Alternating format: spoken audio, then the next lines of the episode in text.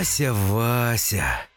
Игрушку взять за 290 рублей, какую-нибудь там, например, тайного послания, и ну, сел в 5 вечера играть. Ребята не понимают, что такое. Вот правило ты им объяснил. 5 минут посидел, поиграл. И все, прошло 12 часов, вроде 5 утра, надо идти спать уже, а не можем остановиться, потому что она затянула.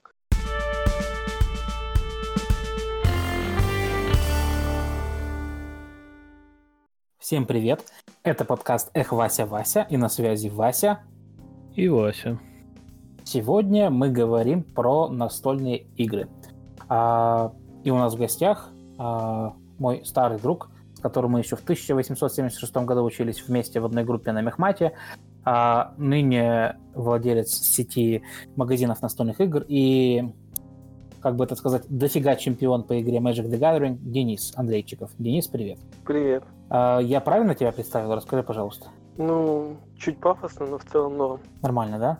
А, ну, Потянем. про твои отношения с настольными играми, в общем-то, уже поняли, что ты а, владеешь сетью целых э, магазинов. Вот, а про Magic, я думаю, что поговорим чуть позже более подробно. А, в общем-то, да, предлагаю сегодня просто поговорить о настолках, о любви к ним, потому что настолки — это та штука, которая так или иначе, мне кажется, задела каждого ныне живущего человека. И вот, например, скажи, Денис, по твоему мнению, когда и почему начался бум настолок? У меня есть ощущение, что случилось лет, наверное, 15 назад, и все вдруг стали играть, а, а до того как будто бы, ну, почти не играли. М- Расскажи, пожалуйста, ты вот можешь рассказать про какой-то современный бум? Ну, может, чуть-чуть копнуть подальше, поглубже. Та Давай. же монополия появилась лет 80 назад или 85, когда у них там юбилей был очередной. Это то, с чего все и началось. В Мгм. России сам я лично сыграл впервые в настольную игру. И сейчас, кстати, ее снова выпускает наш пермский издатель. Э, Да, я «Шел угадаю. солдат». Да, да, да, моя любимая. Э, Шел сюда со Ну, службы, да. Я, честно говоря, сам недавно даже не снова поиграл. Это прикольно, и детям нравится. То есть, понятно, у него тираж был космический, для тех времен был довольно, на самом деле, реально колоссальный. Стоило там, он начал 1 рубль 20 копеек, где-то так, да? Ну, То есть да. это все чуть-чуть началось, но индустрия была настолько не развита, что к нам это пришло намного позже. И как только в Европе, Америке начали появляться их вот эти америтрэши и разные еврогеймы, там, начиная от колонизаторов, самых таких простых каркасонов, которые и награды пособирали и были чисто семейными. И вот как обычно с любой вот этой вообще, в принципе, все то, что появляется там в течение пяти лет доходит там до Москвы, еще через годик-два там до регионов, так это и произошло. Поэтому я думаю, что чуть пораньше. Ну, вот о- ориентир это 2000, с 2000 по 2002-2003 год. У нас в России как-то более активно стали люди играть и в коллекционно-карточные игры, и в Magic, ну вот в Magic, да, и настольные игры. Причем больше, наверное, в коллекционно-карточные игры, то есть появлялись вот эти клубы по интересам там по Magic и так далее. Это вот 98 год. Вот где-то в это время. А уже потом более активно именно настольные игры. То есть всегда было у нас одно из самых древних издательств, было «Звезда». Они в основном выпускали вот эти вот э, самолетики, танчики склеивали. Не знаю, Мгм. видел-то нет, они во многих магазинах Но продаются. это не настольные игры, это скорее просто... Да, но у них есть подразделение, да? которое занималось именно Ага. настольными играми. И они их в каком-то виде с какими-то не всегда корректными правилами, так сказать, выпускали. То есть это просто был тоже в том числе небольшое издательство настольных игр. Но вот э, активный рост начался в начале, получается, 2002-2004 года, когда там Мир Фэнтези э, существовали, да, и вот компания Smart. И совсем резкий скачок, он начался уже как только а, появился и начал развиваться компания Мир Хобби, я думаю. То есть до этого был всеми общеизвестный бренд Мосигра, ими он тоже, кстати, тоже был представлен. Когда ребята из МГУ или откуда они там в 80-х годах придумали игру Шакал, довольно тоже прикольно, Да, интересно. известная, да. Вот. а, И, ну, я не знаю, что когда сделали кто не так. Самый мега активный бум все-таки в России сделала компания Hobby Games. И, соответственно, сейчас является лидером. А это вот Hobby Games, это Мосигра, это Звезда остается. это есть стиль жизни, они делают свои игрушки для детей, просто шикарнейшие. Вот. Это Crowd Games, они часто специализированы на гик играх и на гик. Ну, то есть там Мгм. на гиках, короче, которые любят прямо вот сидеть часами часами, да, играть. Лавка игр из Санкт-Петербурга компания и Гага Games, которая тоже из Санкт-Петербурга. То есть игроков довольно много, на самом деле. И каждый пытается сейчас урвать свой кусочек. Они, ну, за последние 5-10 лет довольно сильно развились, но все равно мир хобби, он имеет, ну, я думаю, львиную долю и продаж по России, и в целом ассортимента игр. И Мгм. как минимум у них есть свое производство.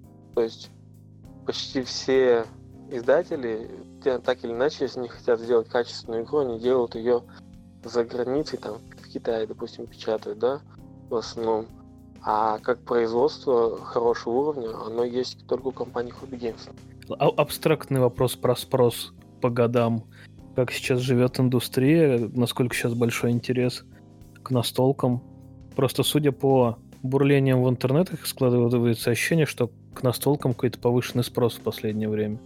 Ну, в целом, рост динамика продаж небольшая есть. Я не знаю, насколько она больше инфляции, да, вот. Но людей, игр становится довольно много разных. Люди довольно избирательно выбирают. То есть есть прям такие коллекционеры, которые берут все подряд или какие-то конкретные. А так, э, очень много еще зависит от игры. То есть, если реально выпускается какой-то шедевр, или какая-нибудь долгожданная игра, которую долго не переиздавали, то там по месяцу может быть прям очень хороший подъем и очень хорошая продажа. Вот, а так, я думаю, все линейно. Так же идет, как за границей. За границей там уже совсем плюс-минус насытились настольными играми. И их там очень много и магазинов, и вообще люди очень любят проводить время дома с семьей и играть, да. Это Мгм. как, не знаю, как в Китае есть знаю, в каждой семье наборчик маджонга, где они могут разложить там какой-нибудь ричи, да, вот, или Ага. китайский. Так и тут а, люди постепенно начинают все больше и больше углубляться в эту тему. Многие не знали про магазины настольных игр, и для них в их понимании настольная игра это там монополия, что-то подобное, да. То есть это классические такие вопросы, довольно веселые. Но Слушай, а, ну, Монополия же тоже достаточно такая... Ну, не, не потеряла своего статуса настольной игры, скажем так. Ну, игры Hasbro, я думаю, продаются все равно часто, и... но они, опять-таки, довольно хорошо представлены в матрице в э, масс-маркете.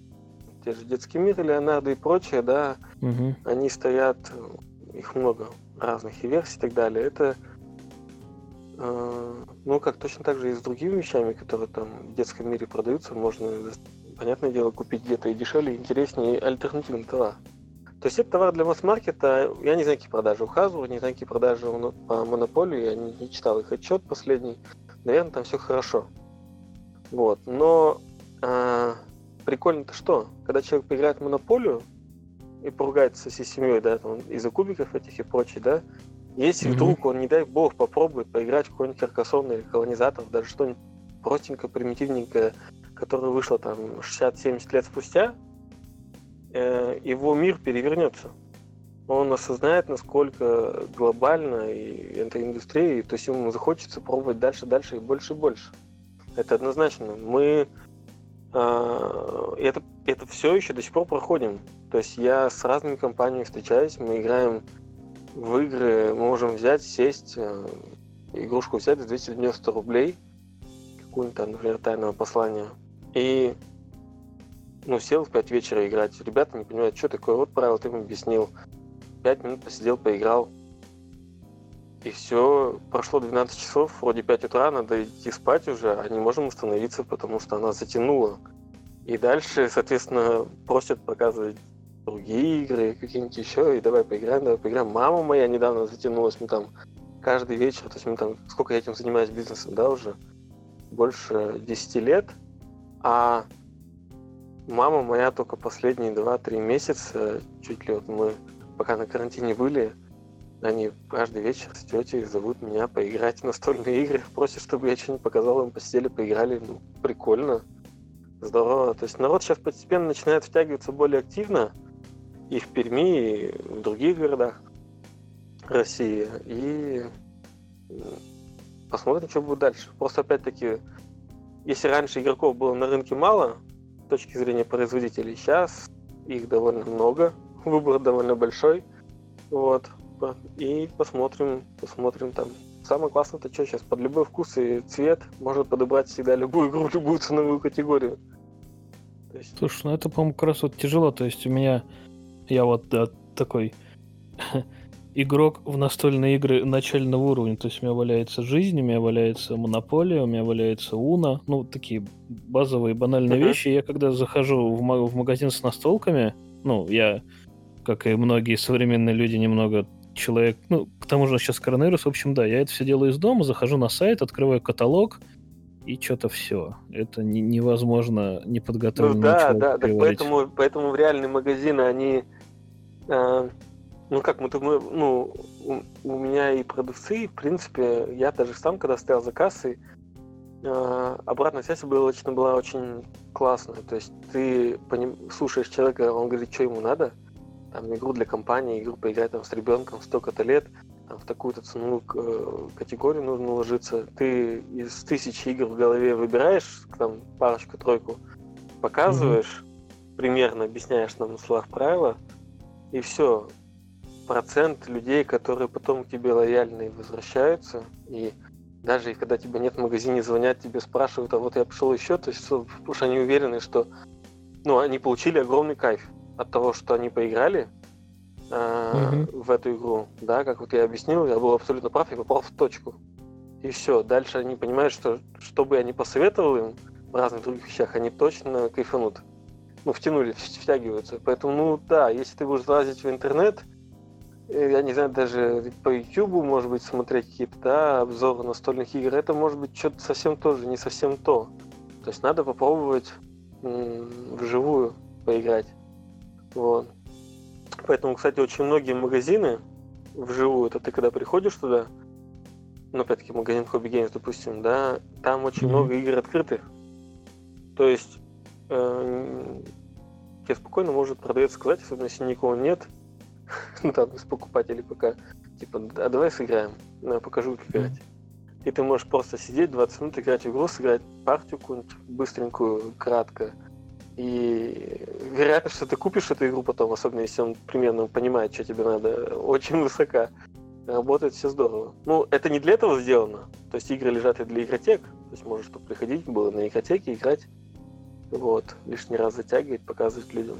Но в целом это выгоне, да, из-за коронавируса сейчас, конечно, не получилось так поприходить в магазины, спрашивать, поэтому все-таки львиная доля людей, которые покупали во время коронавируса, были не с улицы какие-то случайные, а те, которые уже, в принципе, являлись нашими клиентами, я думаю, и они просто решили попробовать сыграть а вот в это, вот в это или еще вот в это. То есть они все равно составляют список своих желаний. Если ты играл только в Монополию и Уно, то да, наверное, выбрать будет сложновато без консультации хороший.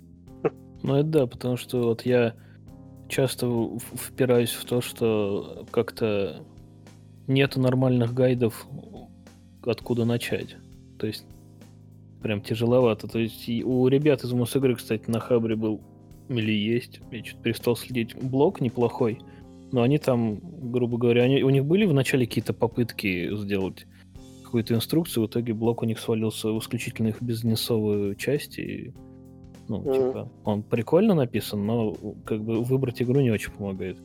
Вот, mm и как-то обидно, что нет какого-то гайда такого, типа. Ну, у многих, конечно, сфер жизни нет такого гайда, mm-hmm. но вот как-то, да, с настолками прям меня это печалит, потому что хочется что-то взять и ну, не сильно заморачиваться, чтобы не тратить на это какое-то количество часов, чтобы разобраться во всем этом. Вот, походу, да, самый mm-hmm оптимальный вариант будет просто в магазин сходить, когда это все у нас... К тому же сейчас вроде у нас светлые времена наступят скоро. Так уже можно же. Че, открыто же все уже. Ну, тоже верно. Ну, теперь же надо выйти из комнаты. Все, Да, теперь надо ну. совершить ошибку и выйти из комнаты. Это да. Ну да, тут Пермь, Пермь еще не до конца открыли. Мы тут сейчас комфортно. Сегодня уже сегодняшний. О, кстати, с сегодняшнего дня официально можно куда угодно и все открыто. Поэтому. Да, ну, глядишь, и до Перми дойдет скоро. Ну, тут стоит сделать дисклеймер, что записываемся мы 23 июня. А. Вообще, расскажи, а насколько упали продажи во время вируса, во время пандемии, и упали ли они, может, они вообще где-то выросли? Ну, по именно в сфере настольных игр, я думаю, у всех упали. И упали у всех э, процент снижения был от 50 до 80 процентов. В зависимости от того, он мог работать на доставку или нет. И насколько есть у них сайт, нет. То есть, если магазин совсем закрытый, у него нет веб-сайта, то тут совсем грусть печаль. Вот. Если магазин э, открыт, и он Точнее, он закрыт, но работает на доставку, и у него маленькая аренда, потому что маленький совсем магазинчик, то там могли продажи и такими же и быть, да? Вот. То есть там ничего особо не поменялось. А если магазин огромный, и там есть большая торговая площадь, и, ну, точнее, небольшая торговая и большая посадочная, чтобы люди приходили, просто сидели, играли, веселились и в настолки, и в Magic и в остальное, то там, конечно, печально совсем, потому что э, в обычное это время, да, площади работают там под выходные дни, да, когда вечером народ приходит, играет. А тут-то, получается, нет торговой площади совсем-совсем не работают. Поэтому, если все хорошо там с арендой, получается договориться с управлением, то, в принципе, терпимо, но досадно. Поэтому вот, ну, я думаю, кроме продуктовой сети-то и аптек, мало у кого продажи, в принципе, выросли. Или остались на том уровне. А Magic? У издателей, у издателей игр цифровых все хорошо. Ну, а, да, вот, кстати, да. да. Все в порядке. А у Magic ну, как, как дела во время коронавируса? Ну, я имею в виду бустеры, вот это все. А, ну, Magic, он идет, видишь, там тоже два направления есть. Первый это клубный Magic, ну или магазинный. То есть э, во всех городах, в магазинах продается Magic, и там проводятся мероприятия, да? Вот угу. там все стало очень плохо. Ну, Потому максимально мероприятия исчезли. Конечно. Ну, и, и они сейчас ушли в Magic Арену, да, угу. и и там пообещали какую-то компенсацию, не знаю, будет она нет и в каком виде, но все очень плохо. И они сейчас стараются более активно в цифру уйти, и магазины очень мало от этого радуются. Вот. А магазин синглов, если ты продаешь именно синглы как товар отдельно карточки, как детальки Лего, только карточки, да? Ну, вот эти вот бустеры, так эти как такие, да? Ты, да, ты, то есть ты же в бустере, ты же в бустере скрываешь карточки случайные. Да, да, да. И вот, есть запечатанный бустер, вот он стоит фиксированную цену, он продается в магазине, с которым все плохо. А когда ты бустер уже открыл, там вот эти есть карточки. Если ты карточки продаешь, а, то вот у этих магазинов в целом должно было быть все, наверное, нормально, более-менее. То есть торговля через интернет этими карточками отдельно, она хорошо была Э, коронавирусную пандемию мы прошли, в принципе, на хорошем уровне. Я думаю, да. В целом-то, конечно, где-то были тоже свои траблы и проблемы, но лучше, чем лучше, чем если бы его не было, скажем так. Слушай, Может, а вот эта повезло. торговля, торговля карточками, получается, это вторичный рынок, он как-то да? он как-то централизован или там как вообще это Нет, то есть просто это... на eBay и все, или как? Можно и так. Нет, у нас есть свой веб-сайт, который торгует карточками. От 9 рублей до там, 20 тысяч за эту карточку. Угу. Люди... Я так понимаю, их много таких, да? Карточек? Нет, магазинов. Магазинов? Ну, да. Я думаю, штук 15, наверное, в России есть. Какие-то более востребованные, какие-то менее где эта карточки стоят одну цену, где другую. Тут же, опять-таки, как э, у каждой карты своя цена, она может поменяться в любой момент из-за того, что она стала более играбельной где-то. Или наоборот.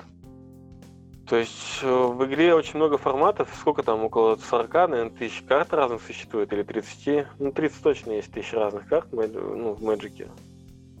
Поэтому люди на кухне дома играют бесконечно много. Ну, и с мамами, и с братьями, и с сестрами, и с друзьями, и улучшают свои колоды.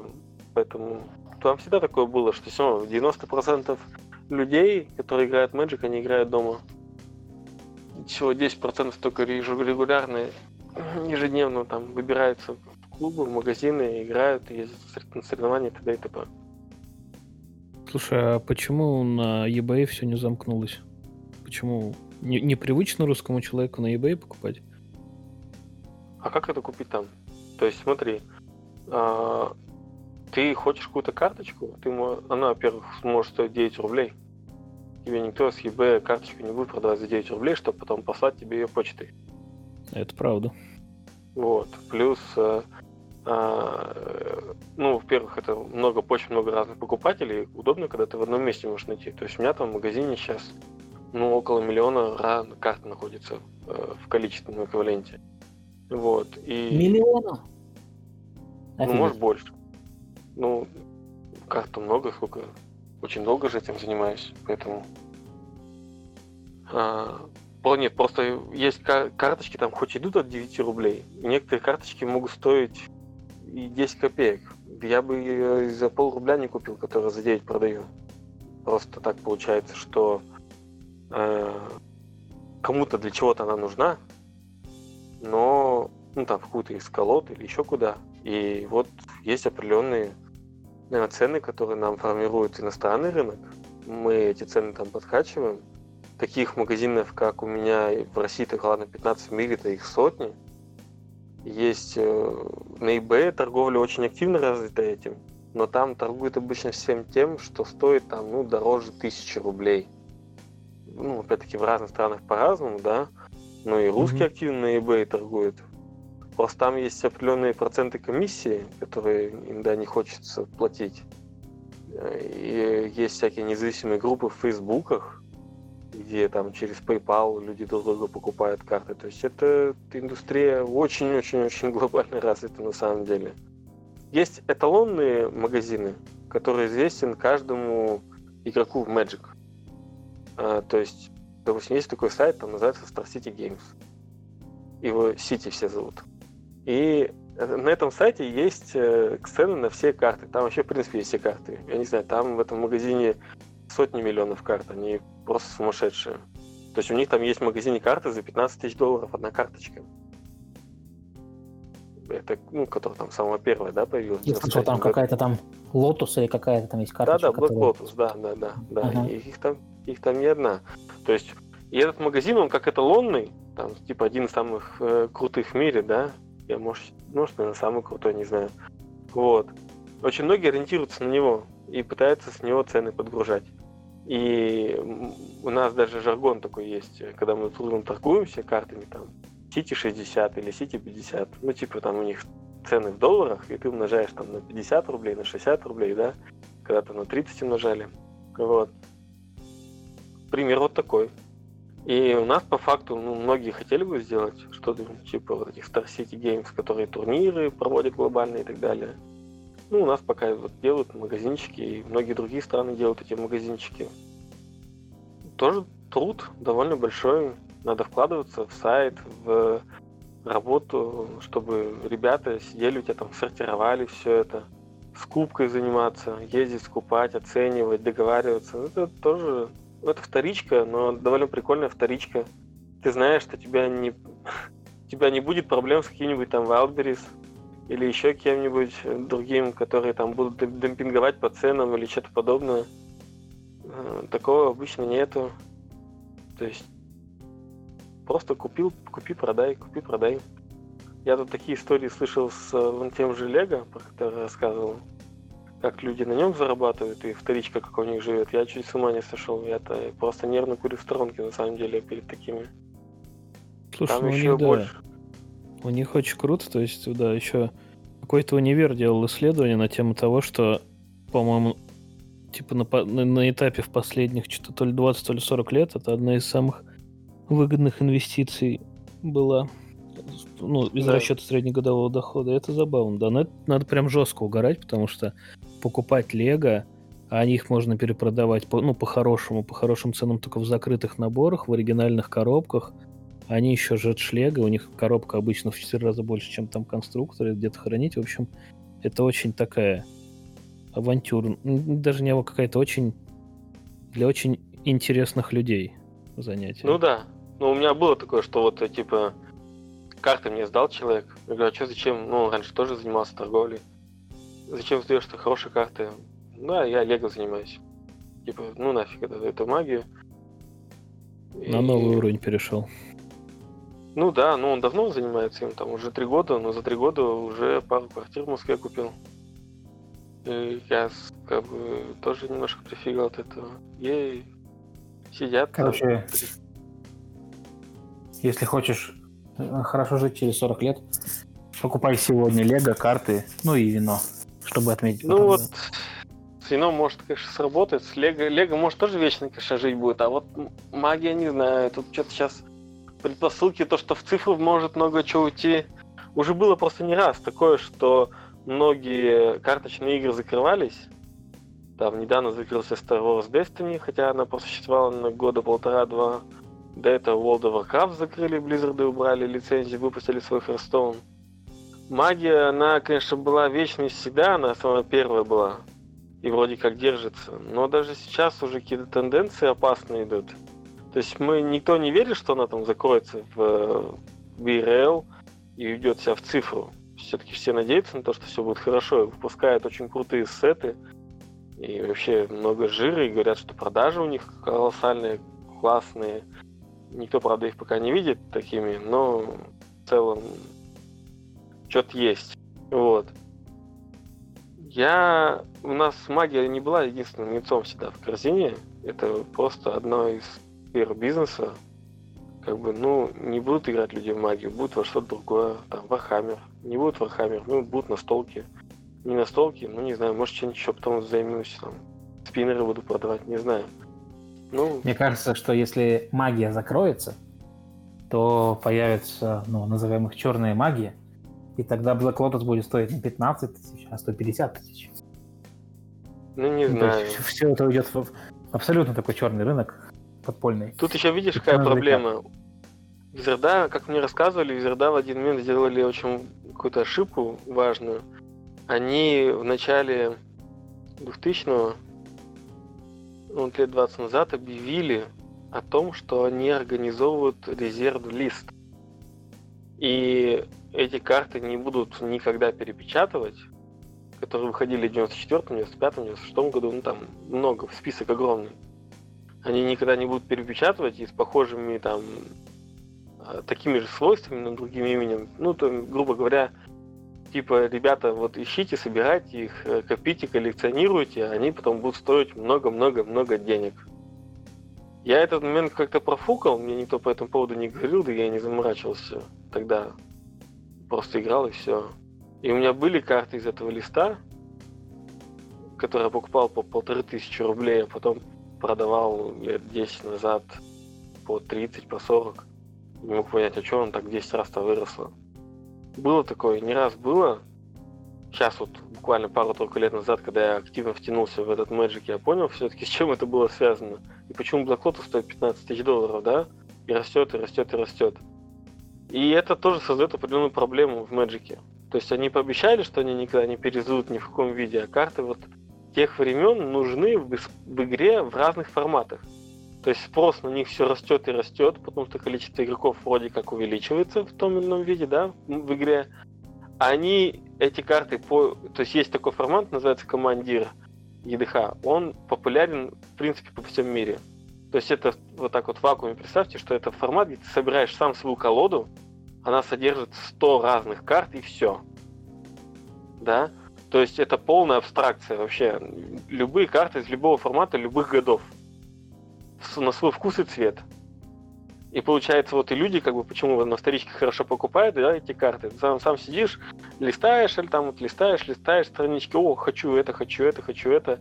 посидели, поиграли, toolbox собрали, с людьми, ну, друг с другом поиграли, вы же друзья, там позвали еще пару друзей, вчетвером разложили партию, кажется, на себя. Клево, здорово, эмоции за гранью, и потом начинает подкупать, подкупать, подкупать еще новые, и в этих во всех колодах легально использовать карты этого 1994 года, а некоторые из них, как Black Lotus, совсем сумасшедшие ну, как бы они играют, они реально, но раньше они были слишком быстрые, слишком крутые. То есть сейчас замедленно все, грубо говоря, и сейчас это было бы мега вау круто, такое никогда поэтому и не издают. И не переиздают ни в каком виде другом.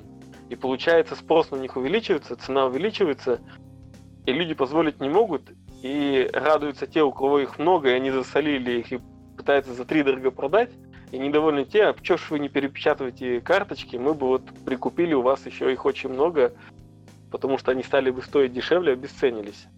И вот Визерда, я не знаю, если они решатся на выпуск этого резерв-листа когда-нибудь, в каком-нибудь виде, конечно, есть опасения того, что к ним тут полетят судебные дела в сотнях и тысячах количествах, не знаю, справятся они с ними или нет, потому что это все задокументировано где-то было. Вот. Или все-таки, может, и выпустят, и тогда это как-то принесет дополнительное дыхание в живую магию. Потому что все равно небольшой застой сейчас есть снижение активности игры в магазине есть. И из-за коронавируса и тем более есть. А то, что они сделали цифру, и цифра довольно прикольная, она очень похожа на Ферстон, да, пока не, правда, на мобилке, но в целом играется очень приятно, комфортно. Вот. Тоже есть. То есть пока все факторы как-то немножко печально выглядят в сторону бумажной магии, и надо и многие сейчас магазины, и многие дистрибьюторы очень я так понял, наверное, задумываются держать себе небольшой сток уже товара, потому что а вдруг не продастся, куда потом его выкидывать. Вот, и также магазин, ну, и игроки тоже лишний раз, многие сейчас продают карты э, довольно активно. Я частично этому рад, потому что дешево получается купить и потом продавать. Вторичка-то живет ведь. Вот, поэтому вот такие вот сейчас пироги. Вы, кстати, слышали про Magic Arena-то, нет? Ну да, конечно. Ты имеешь в виду эту PC-игру онлайновую, да? Цифровую? Угу. Угу. Да, ну, то есть очень многие сейчас пересели на нее, причем пересели, имеется в виду, не из картонной магии, да, а из Хардстоуна или из других там около карточных игр или из э, World of Warcraft. Слушай, она же как давно вышла, по-моему. Ну сколько? Несколько лет назад? Ну, несколько лет назад, да. Я про такое ну, давно, да. Она, да, довольно свеженькая. И послезавтра она релизится на Маке. Наконец-то все многие просили. Что, на мобилке да. она так и не вышла, да? Да, ну, послезавтра будет релиз ее. Вот. Угу. И она на русском там, ну, довольно прикольно, комфортно переведено, все сделано, по-моему, то есть в целом, ну, клево сделали, клево. И сейчас последние вот эти самые крупные турниры, которые проходят среди обычных игроков, куда можно квалифицироваться, где можно добиться славы, лучей и успехов, это вот... И он походил уже не в... Он раньше походил в живую магию, да, ну, надо было ездить в какие-нибудь города. А сейчас он проходил в арене. И до конца года он будет проходить в этой арене. То есть, как тут некоторые писали ребята, это э, один хороший мой друг написался на страничке. Ну, как хороший, он в магии выиграл там несколько сотен тысяч долларов. Живет в Барнауле. И написал, что это как здорово. Я, я играл в эти плеер, ну, протуры их называли раньше протурами. Типа с температурой, там, с такой болячкой, такой. Там, типа, а сейчас нет ничего лучше посидеть дома, пяти метрах от холодильника с пивом и поиграть самый крупный турнир. Ну, то есть, типа, максимальный комфорт. По сути, ну, это забавно, кажется. кстати, да. Но, кстати, из моего окружения геймерского никто так и не пересел на Magic. Единственный человек, который туда засел, это человек, который играл в, в бумажный Magic. У тебя, Вась, как выборка? У меня побольше. А, ну, то есть люди играли в разные, и сейчас действительно пересели. Вот примерно так. И да, действительно, есть запрос на мобильную версию игры, но пока его нет. Про Мак я не слышал, но я очень рад новости от Дениса. Там, там видишь, тут еще она же динамичная очень. Я не знаю, не, я, я ПХС я не чуть-чуть всем поиграл, но магия же все четко. Раз в три месяца новый выпуск на новые 300 карт. И это вживую эта магия довольно хорошая, интересно, балансно было. И в цифре, я так понял, этот релиз тоже довольно получается удачный, когда у тебя на год есть 4 обновления, ты постоянно подпитываешься, подпитываешься всем этим. Система донатов там настроена очень здорово, варенье. То есть у меня все мои прошники, которые ну, выиграли когда-то там много денег и заработали, они на арену вообще ничего не потратили, чтобы в арене внутри добиваться какого-то там последнего там, мифика этого состояния, они сами спокойно своими картами добиваются, не надо ничего докупать, покупать. И с другой стороны, я знаю очень много людей, которые любят эту игру, и они спокойно донатят, закидывают а, там тысячу, две, три рублей в месяц и играют эти драфтики там. Потому что в реальной жизни сыграть драфт это могу у тебя отнять 6-7 часов, 8. А там ты просто за полтора часа сыграл, наигрался, комфортно. Карточки у тебя там в твоем виртуальном альбоме лежат, да, их нельзя там не продать, не вывести никуда, но да и в реальной-то жизни особо не заморачивались люди, сидели, вскрывали, карточки у них где-то лежали в альбомах. А потом время проходило, они там, кто-то вот, кто колоды не собирал, они потом продавали их за бесценок, потому что вовремя не продали дороже. Да и вообще иногда продавать это, тратить время, лени, ленились многие. Ну, как-то так.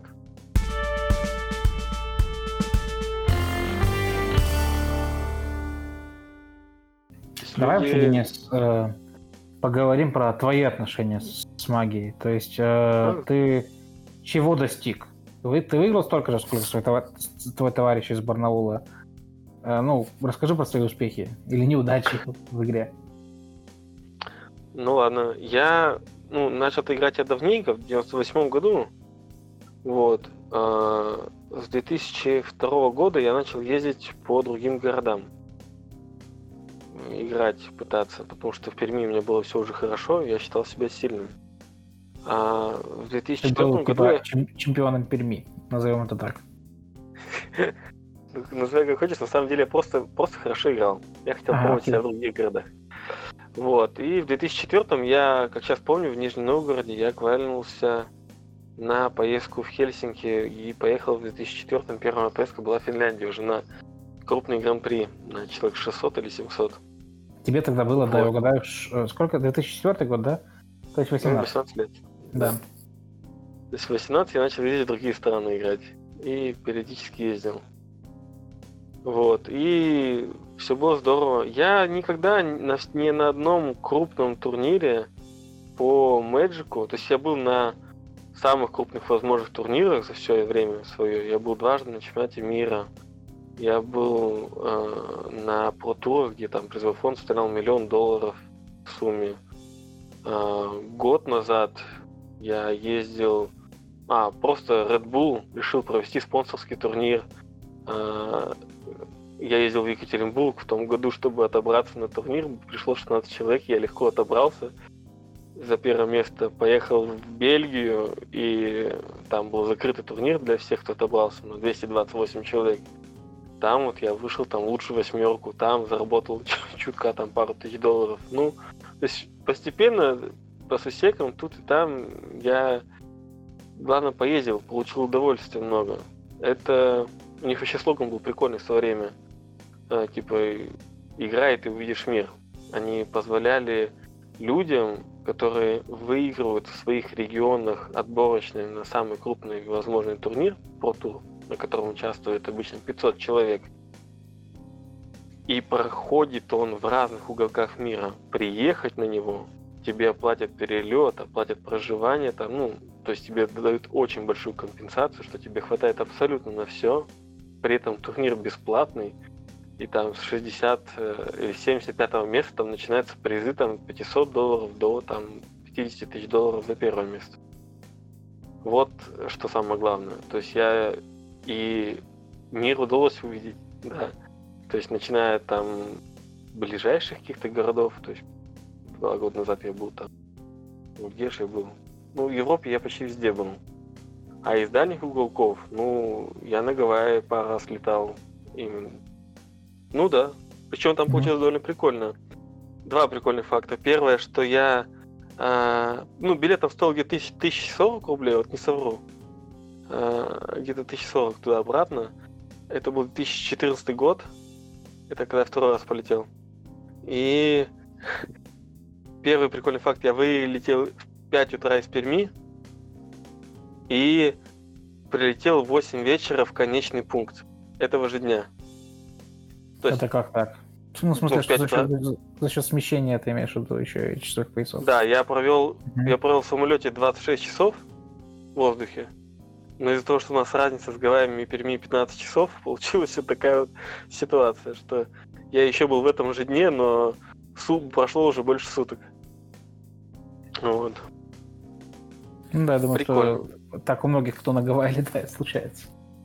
Ну да. Ну и второй факт классный, что компенсация приходит после того, как ты возвращаешься с поездки, а не до. Угу. Поэтому пока мне, пока я ездил на Гавайи и возвращался обратно, и мне все обсчитывали, пересылали деньги, так вышло, что бакс вырос, и там в это время как раз очень сильно. И по пересчетам мне пришло в два раза больше, чем я должен был получить, и, ну, из того, что я потратил, когда на Гавайи летал. Поэтому это было приятно. Ништяк, на а, самом деле. Это как раз 14 год, да, все понятно, да. да. Нормально ты успел. Вообще. Ну, так получилось, да. Причем мы там... То есть у меня был трип на заложен, я прилетел в Гавайи, там потусил недельку, потом приехал в Лос-Анджелес, там сыграл турнир на 2000 человек крупный, потом поехали в Сан-Диего на машине, а там мы посетили зоопарк, а потом Лас-Вегас, и там казино. И в итоге мне потратился я знатно, но как-то вот Wizard of the Coast помогли компенсировать мне все это за счет этого. За счет повышения курса бакса, который произошел в течение там, месяца двух-трех после этого, пока они там деньги не кидали.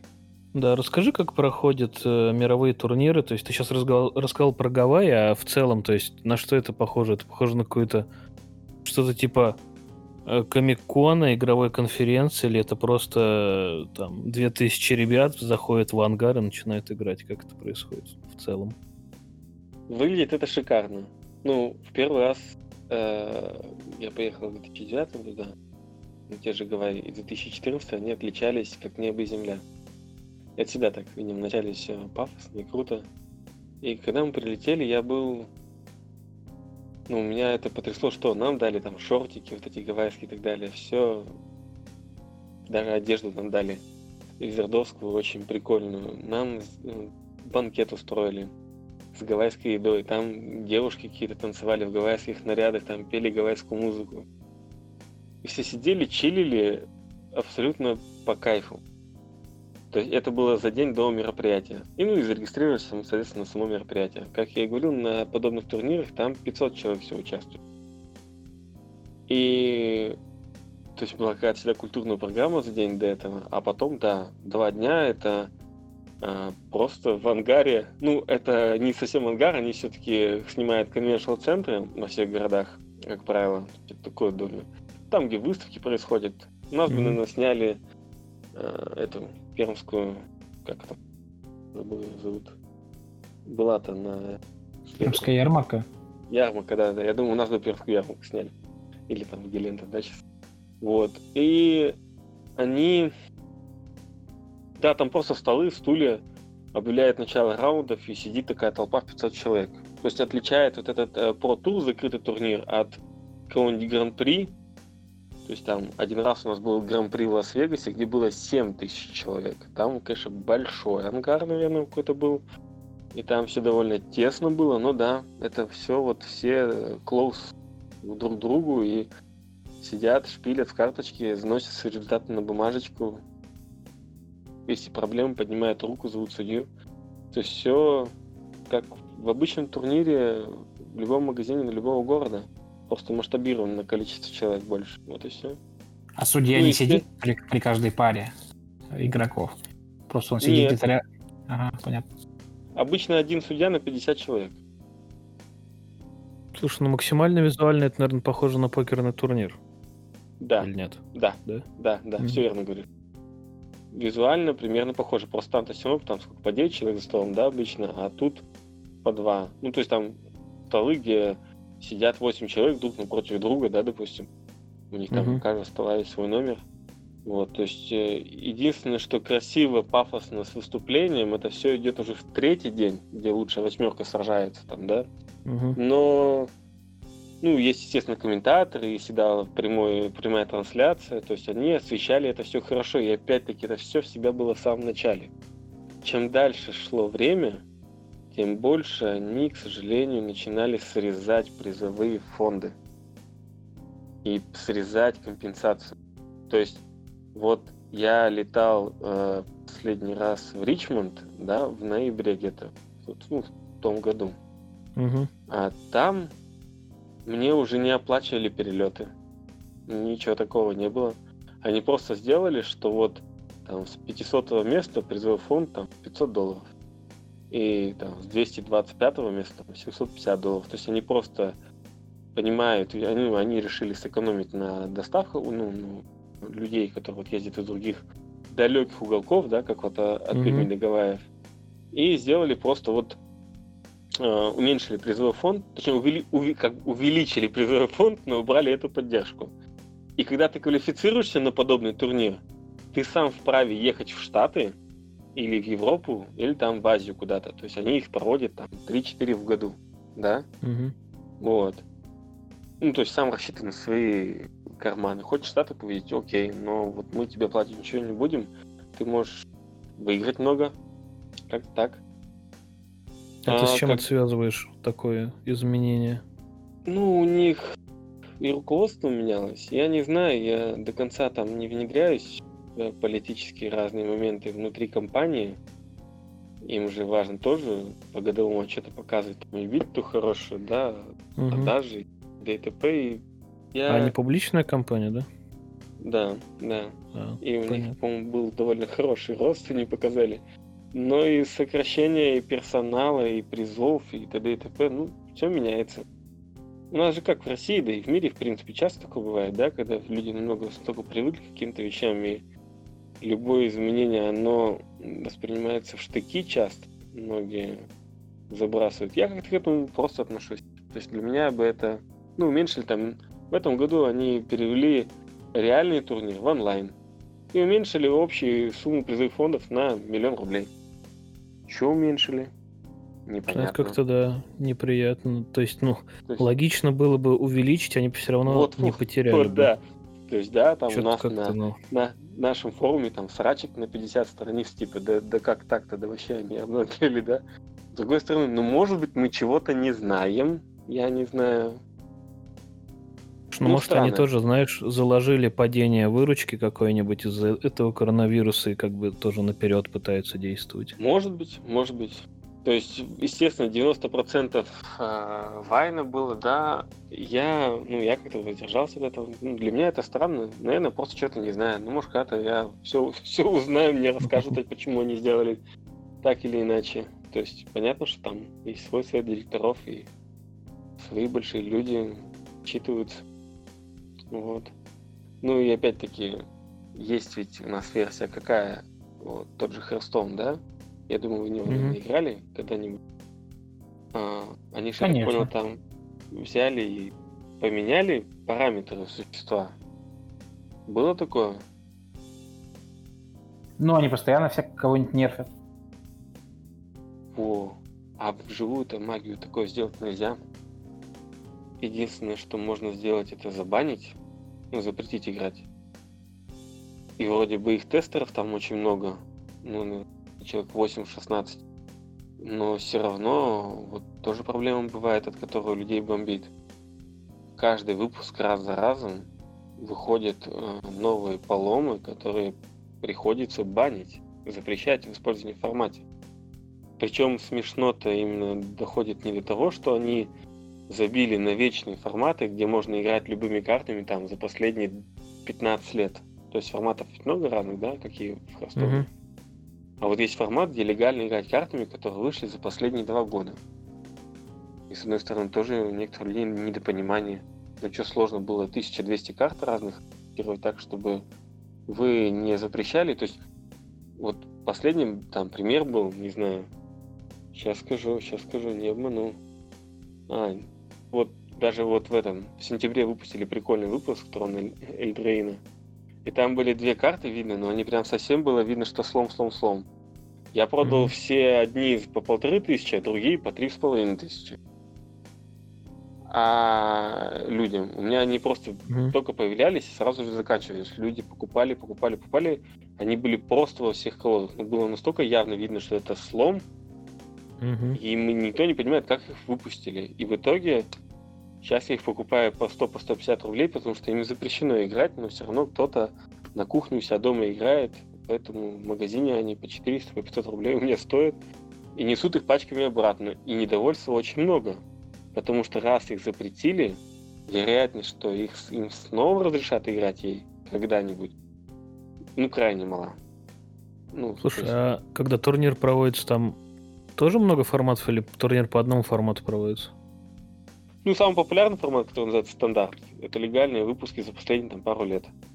Это mm-hmm. самый основной, который типа самый популярный в мире. И как раз когда возникает турнир, где первые 8 колод, ну то есть даже максимум 4 копии карт в колоде может быть, и mm-hmm. ты на 8 первых мест замечаешь 32 одинаковые карты, в каждой mm-hmm. колоде по 4, то вопрос, а что с ней делать? И к разработчикам, а не схалтурили ли вы, да? Вот. Mm-hmm. Поэтому, да.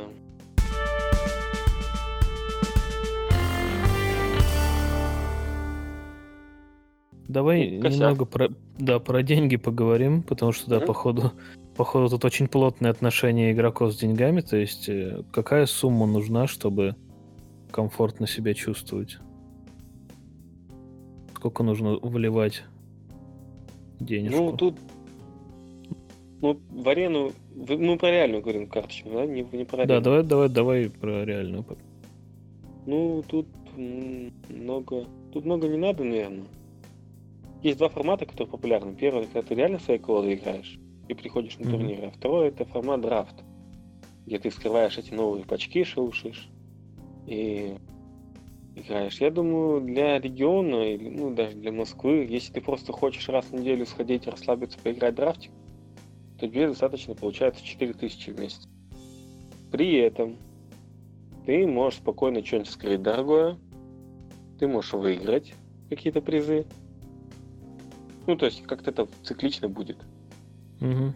На дистанции, если ты просто средний игрок и раз там на 5 турниров выигрываешь, ты в целом играешь в минус. Но, как и любая настольная игра, и вообще, ты же заплатил денег, ты получил удовольствие.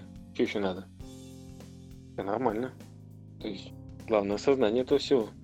Люди платят много денег, чтобы получить удовольствие.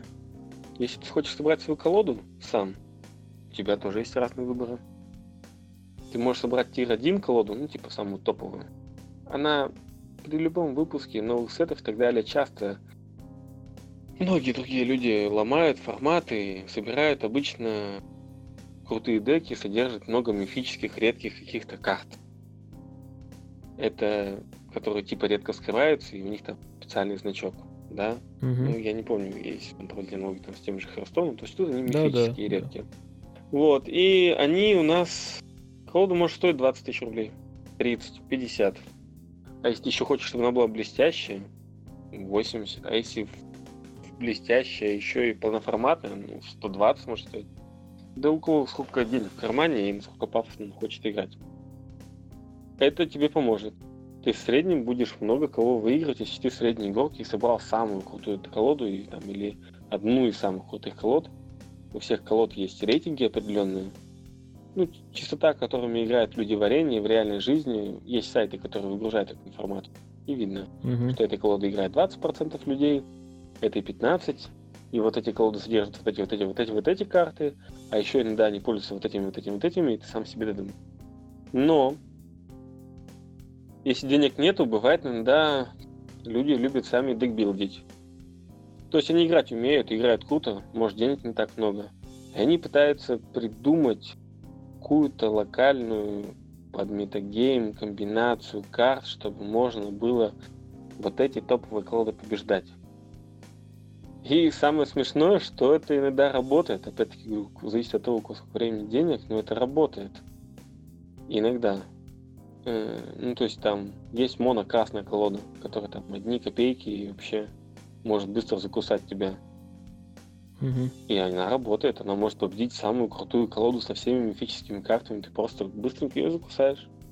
Потому что вот можешь, как камень, ножницы, бумага своего рода, да?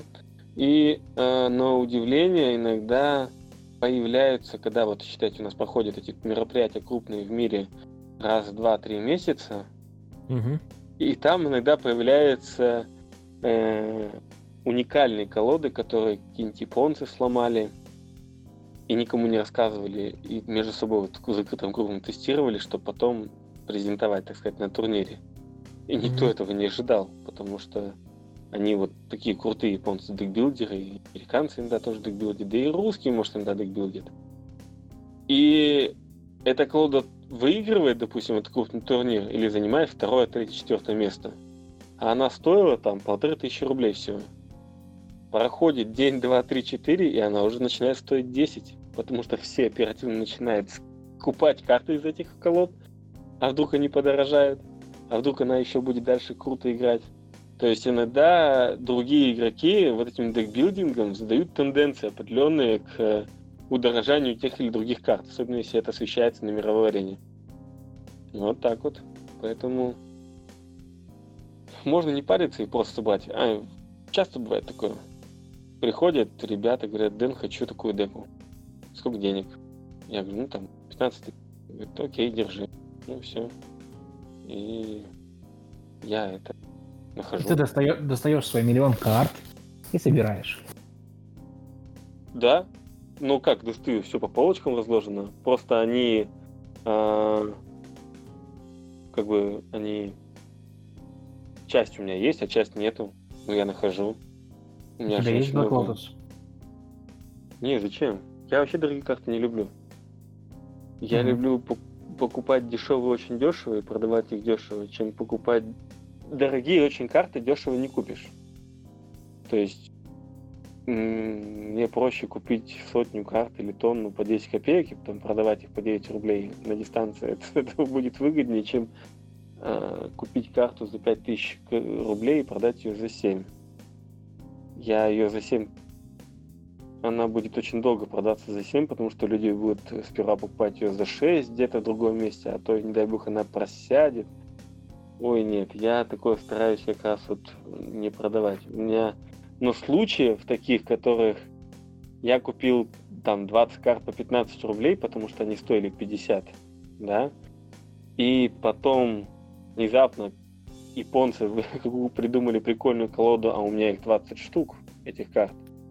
И она выиграла что-то, она сразу с 50 рублей поднялась до 500, и ты продал их все 20 по 500. Вот тут классно получается. То есть там, знаете, графики иногда показывают космические проценты, но такое редко бывает. Это работает в обе стороны, но в среднем, я думаю, всегда общая цена всех карт, она постепенно росла. Ну, естественно, падала, если ее переиздавали. То есть, если карта стоила там когда-то 300 рублей, прошел, прошло 3 года, она стала стоить 1000, потому что спрос на нее появился. И тут ее снова выпускают в новом выпуске, ну, переиздали. Она снова падает в 300. То есть, если, получается, у меня они были, у меня их не было, они стоили 1000 рублей, и я их купил там по 500, то продать по 1000 и хорошо пожить, понавариться. И тут хопа, сюрприз, переиздаем. Я вынужден продавать ее за 300 или ждать снова год, два, три, четыре, пять. Ну, понимаете, чем я. Да, Поэтому- слушайте, сейчас пока слушал, пришел к выводу, что сотрудники этой компании могут очень классно заниматься insider trading ом. Прям вообще шикарно. Потому что они-то будут знать, Инсайдер когда- трейдинг это что такое? Инсайдер, ну, он, он работает внутри компании, он знает, когда и что они переиздают, и второй рукой он торгует картами. И знает, не. то есть... Ну, Не, не, ну не. это же... Что, думаешь, Это нереальный причем- сценарий? Ну смотри, самый, самая большая возможность этим, это делать была у компании Star City Games, которая, про которую говорил Star City. Мгм. Потому что э, у них э, количество карт, то есть там вышел новый выпуск, там карта есть в обычном виде, она стоит там 50 баксов, в блестящем виде стоит 200 баксов примерно. Я знаю, что я потрачу там 100 тысяч рублей, грубо говоря, и скрою их одну всего, но и то не факт. И смотришь потом на эту компанию, видишь, что они их уже вскрыли 60. Это сколько же денег они потратили, чтобы только их 60 вскрыть. Вот. То есть и у них часто бывает такая ситуация, что когда вот объявляют перевыпуск какой-то карты, угу. у них она э, их было много в количестве, они стоили дорого, то есть они не слили их чуть-чуть подешевле, или наоборот, э, если бы у них был бы инсайт, то они понимали, что если показывают какую-то карточку центральную, вот офис, да, грубо говоря, mm-hmm. то автоматически другая карта вырастет в 2, в 3, в 4, в 5 раз. И ты заходишь на их сайт и видишь, что они цены не меняли. И, естественно, за час, два, три у них они заканчиваются по маленькой цене. То есть они вынуждены продавать карту за дешево, потому что не успели отреагировать на появление новой карты, значит, они об этом не знали ну, то есть нет, нет какой-то подпольной такой вещи глобальной, из-за которой люди верх маржинальность имеют и крутят, вертят, обманывают. Такого нету. Угу. Поэтому я, и тем более это настолько капля в море, чтобы этим заниматься, этими, и у кого вы спрашиваете эти инсайды, там они так строго за этим следят, когда происходит какой-то случайный внеплановый слив информации – они могут сделать так, что эта карта в итоге не выйдет в выпуск. То есть они сейчас настолько жестко контролируют э, сливы информации, что не-не-не. И все уже морально смирились и привыкли к тому, что нельзя. А то компания накажет. И последняя показательная порка была очень классная. Они дали этим там, матиньонам по чемпионам мира первое-второе место заняли у них фамилия одинаковая, они не братья, просто фамилия одинаковая. Uh-huh. Вот. И им дали какой-то выпуск, и они его спалили где-то, своим показали. Uh-huh. И в итоге, короче, обоих на три года забанили, лишили много чего. Ну, сами дурачки. Ну да, то есть у них, видимо, служба безопасности тоже, видимо, здорово настроена. Да. Ну и как-то все комфортно, все все знают. Иногда просачиваются какие-то сливы, потому что все равно, э, пока карты не начали еще показывать всем людям, они уже есть на всех складах. Ну, то есть, грубо говоря, сейчас в Москве, сейчас вот э, на, на следующей неделе релизится базовый выпуск. Э, ну, он довольно крутой будет, но карты уже есть на складах. То есть даже если все карты не показали, а, если ребята захотят на складе вскрыть карты, то они увидят то, к чему у них будет секретная информация. Ну, не будет секретной информации, да, о том, что выйдет какие-то карты, которые никто другой не знает. Прикол-то в чем, что если эта фотография куда-то попадет в интернет, то она карта-то на русском языке. Голова-то понятно, чья полетит. Как бы у них-то все отгрузки каналы, это все это видно. Понимаете? То есть тут конечного найти человека довольно несложно. Кто это в итоге выставил и кого надо покарать. Поэтому сейчас такого, таких развлечений нету, но раньше были. Раньше даже у меня были спойлеры до того, как они появляются где-то в общем доступе.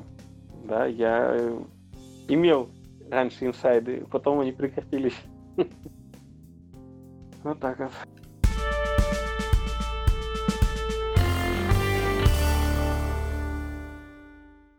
Слушай, вот э, ты говоришь довольно интересно про эту игру, но возникает ощущение, что порог входа в нее очень высокий. То есть, что нужно прям очень сильно заморачиваться, чтобы в эту игру играть и действительно получить удовольствие. Это так или нет? Ну, они, в принципе, уменьшили. Они упростили чуть правила, они некоторые вещи переработали, отменили. И Аренка вроде довольно хорошо обучает этому. То есть сейчас даже она обучает намного комфортнее, чем живая магия, и ты потом вживую внедряешься совсем просто. То есть многие клубы даже рекомендовали поставить персональный компьютер стационар, поставить туда арену, Если человек хочет прийти, научиться играть, вот садишь его за арену 10 минут, и он твой. Ну, давай вот э, как раз вопрос в том, с чего начать человеку, который, допустим, вот абстрактный слушатель нашего подкаста, подумал, блин, как интересно Денис рассуждает, дай-ка я тоже ознакомлюсь с этой новой жизнью. Куда идти, что делать? Скачать Кар- арену. Арену, да? Да, да. Попробовать понравится, приходить в магазин. Мгм. Потому что живая магия, она все равно не, непередаваема. Смотреть на оппонента, мешать карточки в руках, шлепать ими. Шикарно. Это другая все равно вещь. Я в арену не люблю играть.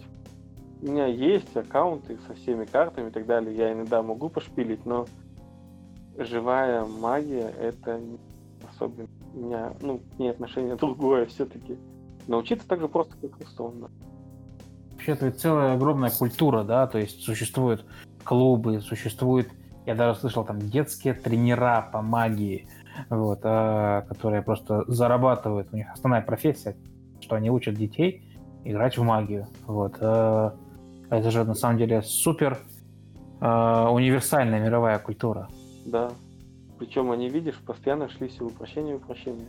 Мгм. То есть я получил свой DCI номер, то есть хоть играю с 98 года, но в 2002 году я получил свой DCI номер. Это мой личный Это что за номер? Ага. Как EMN, грубо говоря, да. 38, 20, 26, 83. На себя запомнил его. И этот смысл этого номера в том, что я это мое число было. То есть я был в игре, грубо говоря, хоть я и раньше был, но мой номер был там 38 миллионов там, и т.д. и т.п. Мгм. Да? А в 2008 году, в девятом, добавилась еще одна цифра. То есть, значит, в тот момент уже было выдано более 100 миллионов. Больше 100 миллионов. Это получается, что, условно говоря, каждый 60-й, там, 70-й человек в мире играет э, Ну да. в магию. Здорово. да. Причем самые большие тиражи карт, тиражи выпусков, э, ну, то есть там, допустим, 10 тысяч там бустеров на русском языке или 100 тысяч бустеров на русском языке. Там столько-то тысяч на сколько языков вроде 9 или 10 сейчас в магии существует. То есть сколько на китайском, сколько на японском. Как вы думаете, какие самые большие тиражи у какого языка? У русского? Нет. У русского один У из самых японского. маленьких. Э, Близко, но нет. Ну, японский ближе. Он в топ-3.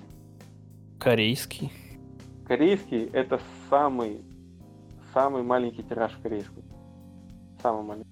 Ладно, не Испанский. буду- Вот это максимально близко, но нет. Главное, вы не назвали английский. Ведь игра-то из Штатов. Мы Ну, не Вообще, верим в них. Да, Вообще, тут, тут, тут нет повода для вопроса, понимаешь, в английском языке. Да. То есть. Ну, тоже верно, да, согласен. Не, и как бы явно еще выглядит китайский, типа, теоретически, я все-таки прошу самое большое количество. На самом деле, самое большое количество тираж, тираж насколько мне говорили, это итальянский. Итальянский. Удивительно. Я думал, ты сейчас Это скажешь португальский. Не, просто э, есть в Италии э, в города, и, ну, как Пермь, допустим. И если в Перми у нас есть один магазин, где клуб таковой, где можно прийти поиграть в турниры, Твой. то там на такой... Ну да, да, в том числе мой. То там в Москве, э, в Москве, в Италии, в каком-нибудь городе э, около 7, 8, 10 клубов там. Через каждую, через дорогу проходишь. То есть там на самом деле очень сильная была пиар-акция в свое время в 94-95 году на эту игру, и там только вот ну просто огромное количество, не знаю, каждый второй, каждый третий человек играет там, и в нее связан, и можно будет увидеть. Я не сильно много путешествовал по Италии, может, какой-то там Рим, ну, не знаю, разные города отличаются, но говорили, что там ну очень много народу играет. Ну прям безумное количество. Потому что в свое время было сайт. да, очень интересно, очень много денег было вбухано в рекламу и в развитие вот этого всего. А так вот, да, Японию очень любят. Почему говорю, что очень любят? Потому что есть э, выпуски, которые выходят только на английском и на японском. То есть другие языки не берут. Вот. Тоже не знаю до конца, почему ее так дополнительно любят. Разные люди разные вещи говорят. Есть разные прикольные ништяки, а, допустим, связанные с... И тут ведь коллекционная карточная игра, да? То есть многие mm-hmm. люди коллекционируют ее, что им нравится какой-то художник или какие-то картинки там, или просто они собирают там всех э, магов или всех там воинов, кто что собирает. И некоторые, допустим, там собирают э, скелетов, и для них дополнительно э, тяжело и интересно добывать их из на китайском языке. Потому что для Китая специально скелетов всех в плоть одели, и их карты Magic отличаются от наших. То есть у всех скелеты как скелеты, а там они как зомби во плоти. А в Китае нельзя скелетов показывать, да? Да, там да. с костями и черепами проблема да. адовая. Ничего То есть себе. там везде всякие довольно прикольные моменты появляются, и это, это весело. И, Слушай, всегда... это, к слову о коллекционировании, этот, а есть какой-нибудь игрок, не магазин именно, а игрок, у которого есть все карты, или близкое к тому? Или это за гранью добра и зла? Не знаю, может быть, ну, как бы, есть люди, которые коллекционируют, э, как это называется, full сеты, полные выпуски. Угу. Я был одним из них. Я, ну, у меня многих карт, конечно, нету, понятное дело, э, но кто-то, может, давным-давно начал коллекционировать, у него есть деньги, выходит новый выпуск. То есть у меня, допустим, есть такая услуга полный, полный сет собрать. Вот сейчас вот выходит новый выпуск, да, базовый сет, и можно заплатить мне 15 тысяч рублей, и я всех карточек по одной соберу. Это небольшая реклама была, не обязательно оставлять, да, но суть в том, что люди э, я раньше собирал так же. У меня было, я собирался собирать, чтобы всех карт было по одной. Ну, там, с 2008 mm-hmm. года. Но в один момент что-то надо было купить машину. И просто продал их и купил машину. То есть, ну, то есть да, не исключено, что кто-то с 94 -го года собирает фулсеты просто методично. Да, может он собирает их с 2000 и просто с 2000 собирает в режиме онлайн, а угу. те старые искал, доставал. Да, не исключено. То есть коллекционно-карточная игра, она это подразумевает. В свое время я собирал другие, да. Ну, постоянно встречаем таких людей, которые готовы иногда очень большие деньги отдать за конкретную карту, потому что они не могут ее найти там в том или ином виде. И иногда у тебя заказ поступает, и ты смотришь такой, ничего себе, никогда бы такое не продал, а вот человеку не хватает в коллекцию. Потому что он коллекционирует кошек, которые находятся на, кар- на картинке, допустим. Только на картинке. А ты там кошку-то еле заметил, а вот он искал. Ну, как-то так.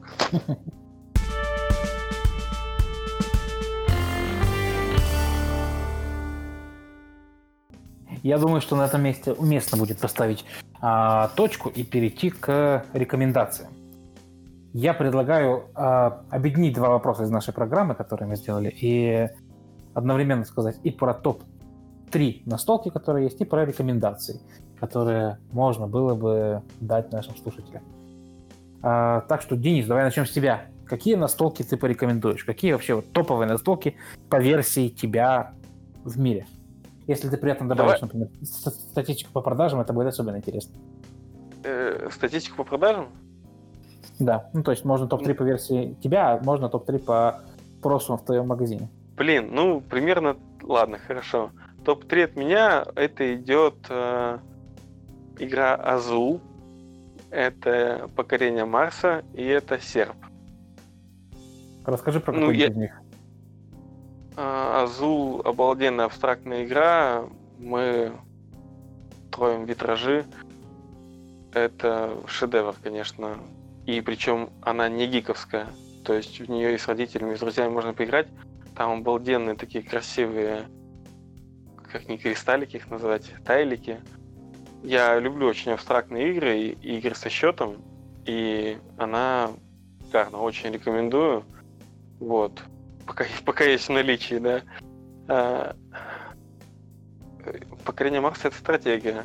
Она, я в нее впервые сыграл а, позавчера, и я пожалел очень сильно, что я не сыграл в нее три года назад, когда она впервые вышла, когда все вокруг играли, а я все тянул и тянул. Я просто не мог остановиться. Это мега еврогейм с кучей дополнений, и у меня руки чешутся, чтобы вот сейчас закончу с вами, поеду, возможно, в нее играть. Это, это бомба. Она сложная, там очень нужен важный счет, но очень большой у него простор для стратегий. То есть ты работаешь за корпорацию, ты стараешься а, колонизировать Марс, вы все вместе в игре а, пытаетесь сделать жизнь на Марсе, то есть э, поднять температуру до нормальной, водой, ну, океаны создать, там, лесами застроить, кислород, уровень кислорода увеличить. Общая цель одна, но выиграет кто-то один, с, э, потому что у него больше очков победы. Ну, он, грубо говоря, больше помог развитию Марса. Скажем так. Ну, при этом можно гадить оппонентам. То есть ты как бы и себя развиваешь, но иногда оппонентам гадишь. Не так сильно, но в целом приятно. Ну, а третья серия. Всегда приятно. Это... А? Я говорю, всегда приятно гадить оппонентам. Да-да-да. Серп это... Она довольно... Она средняя. Что-то она полегче Марса будет. Там движений не так много. У нее красивая картинка очень. А, это когда Первая мировая закончилась чуть-чуть по-другому. Там все ударились в технологии, там появились киборги, и картинки, вот то можете потом погуглить, серпа, это когда вот ты стоишь в поле, а сзади такой киборг ходит. И это как бы вот ты вот, ну, выглядит классно вообще. Эм, не стимпанк, но что-то такое. Чуть-чуть не до этого. И да, я думаю, картинки выглядят действительно очень круто. Да, и она у меня, у меня она вся собрана. Она со всеми дополнениями и вся покрашена. И прям в игре даже мы в семером раскладывали не один раз, это было просто шикарно. У нее действия довольно простые, пока ходят оппоненты, ты можешь думать, что ты будешь делать. И ты себя развиваешь с точки зрения экономики. Иногда немножко повоевать можно, иногда с кем-то договориться о союзе. Прикольный момент какой? У тебя одна из семи раз, и у каждой еще есть семь разных планшетов. То есть вероятность того, что ты будешь играть за конкретную расу, конкретный планшет, 1 к 49. Соответственно, по реиграбельности в нее она довольно высокая, и ты постоянно пытаешься по-новому сыграть в нее. То есть э, она не однотипная, да? Вот. У нее, естественно, тоже есть дополнение, миссии. Рекомендую. И опять-таки она есть у меня покрашенная, красивая, с металлическими монетами, металлическими ресурсами. В нее играть просто одно удовольствие. И, соответственно, тоже она у меня есть в магазине, можно прийти и попросить поиграть сказав, что вот мы дружим с Денисом, он порекомендовал посмотреть. Это классно. Она весит где-то килограмм, наверное, 15. Ну, у меня 15 килограмм весит одна игра? Нет, ну она со всеми дополнениями, там, с металлом и так далее. Там в большой коробке она в руки не вместится. Вот, но она в доступе есть. Так-то, так-то она одна весит килограмм 5-6, наверное. Вот. Вот так вот. Пока такой примерно топ-3, это то, что первое пришло в голову. Так-то игр очень много у меня на самом деле. Я, бы, я обычно предпочитаю рассказывать про свой топ-10, там, 15. Да, кто во что меня если позовут, там, типа, Дэн, пойдем сыграем в Цолкин. Я с радостью сыграю. В Каверну с радостью сыграю. То есть есть очень большой список игр, где я могу вот прямо с радостью согласиться и партию накатить. Вот. А, ну, а книг там, конечно, не так сильно. А, нравится. С другой стороны, топ-3 магазина, ну, чаще всего все равно покупают, я рекомендую на самом деле ознакомиться с миром настольных игр, с такими играми, как Каркасон, Колонизатор и Билет на поезд. Это топ, тот топ-3 самый правильный для самого правильного вхождения. Во-первых, это семейные, комфортные, приятные игры, где можно и с друзьями. И какие бы вы ни были гики, и как бы не улетали по потом по вот этим покорениям Марса и серпам и прочим, этот топ-3 прям, наверное, вечен своего рода. Ну, мальчики я не советую, хотя по нему, наверное, слышали. Он Конечно. от 3 до 7. Он от 3 до 7, но ну, это, это не совсем мое. Те, которые протестировал, они более нейтральные. Они в три нейтральные в трех ценовых категориях. Сколько денег есть в Германии? Но колонизаторы единственное отличие от других двух. Надо играть от трех людей, потому что там есть торговля, вдвоем торговли нету, друг с другом не договоришься никогда. Вот. Супер. Я Азул заказываю уже, очевидно. Посмотрел картинки и выглядит действительно потрясающе. Вот. Ну, тем более, что это, видимо, игра, вдохновленная Португалией, моей любимой. Азул, видимо, от слова азулежу. Ну, там явно есть какой-то общий корень. Вот. Надо брать, короче, по-любому. Теперь мой топ-3 настолочек. А, я вообще люблю абстрактные игры, как и ты, Денис. Вот. А, и две из трех настолок, которые я порекомендую, это будут абстрактные игры, причем одну из них, по-моему, как, как раз в свое время ты мне подсказал. А, это игра Гоблет а, Это игра ну, из, по, по механике крестики-нолики, 4, 4 в ряд. Единственное отличие важное, что ты играешь не просто фигурками, а колпачками четырех размеров, и то есть, соответственно, ты можешь накрывать фишки свои или фишки соперника вот, а, этими колпачками. Ну и, соответственно, если, если, если колпачок твой э, больше, чем колпачок, который стоит на клетке. Вот. Это я и... тебе посоветовал. Да, это ты мне посоветовал, мы с тобой в нее играли. Ну да. Ну. Вот. А, это, по сути, крестики-нолики, но такие возведенные в квадрат, а то и в куб по степени ага. их глубины, потому что там тоже можно делать всяческие подлянки. Обожаю это делать. Допустим, э, сразу же скажу про один механизм, когда ты накрываешь колпачком э, свой, свой же колпачок, вот, и соперник думает, что вроде бы все под контролем, но ты в нужный момент я так снимаешь, делал, да. снимаешь колпачок а, и ставишь его на другой, и выясняется, что у тебя уже четыре варианта есть. Угу. Вот, и, и это прям здорово. Вторая настолка, которую я рекомендую, это тоже абстрактная игра, называется Inch. А, Y, Y-I-N-S-H. Это... Inch, да. От лавки, по-моему. Нет, нет, э, это Крис, Крис Берн зовут, зовут из, э, разработчика этой игры, это издатель Rio Grande Games. Там получается такое гексагональное шестиугольное поле расчерченное, и там задача, по-моему, выставить 5, 5 в ряд, ну, то есть то же самое, механика это одна и та же. Вот, но 5 в ряд ты делаешь, получается, эм, ты фигурку ставишь на поле тогда, когда твое кольцо смещается, уходит с клетки. То есть ты как бы 5 следов должен в ряд оставить. Фигурка уходит, оставляет след э, вместо себя, и вот ты должен собрать 5 следов подряд. Соответственно, э, тоже очень интересно, как ты пересекаешь пути себе и сопернику. И третья игра, которую могу рекомендовать, она не абстрактная, это игра как раз на компанию. Я уверен, что многие из вас слышали про эту игру.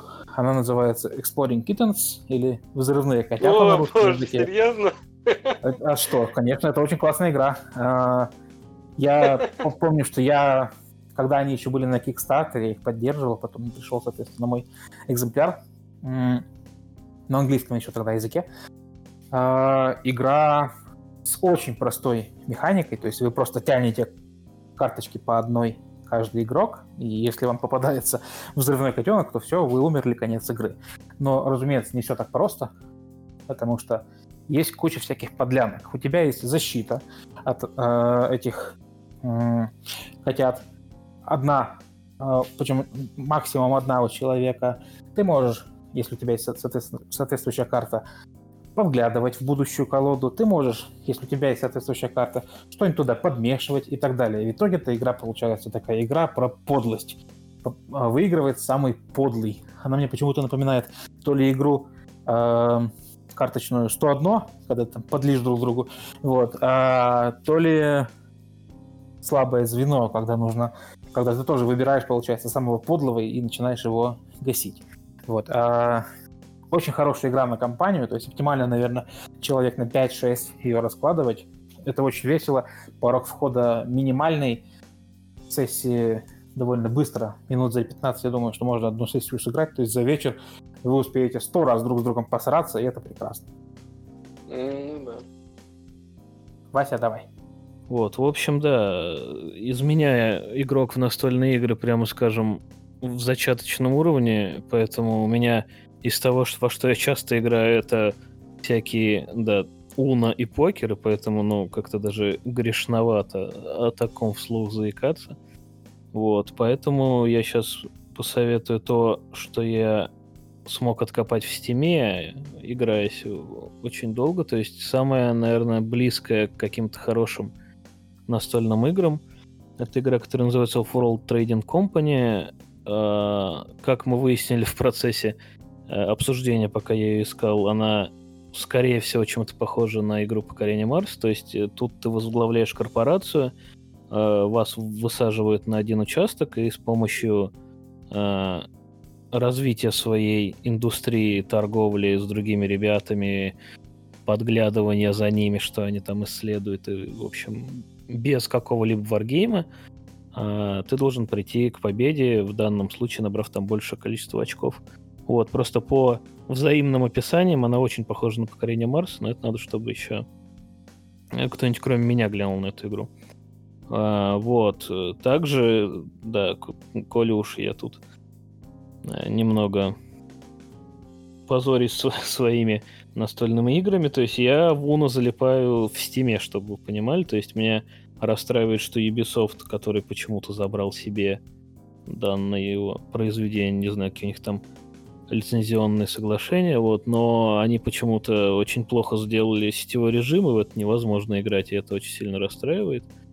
Вот. Но когда хочется поиграть в Uno, да, я порой это делаю на компе, причем точно так же, как я играю на компе в Монополию, вот, я что-то пришел к выводу, что, возможно, мое такое отрицание настольных игр связано с тем, что я как-то вот это тактильное восприятие мимо меня прошло.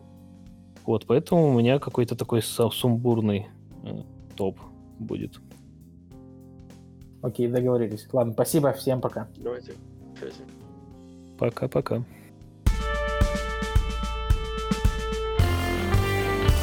Эх, Вася, Вася!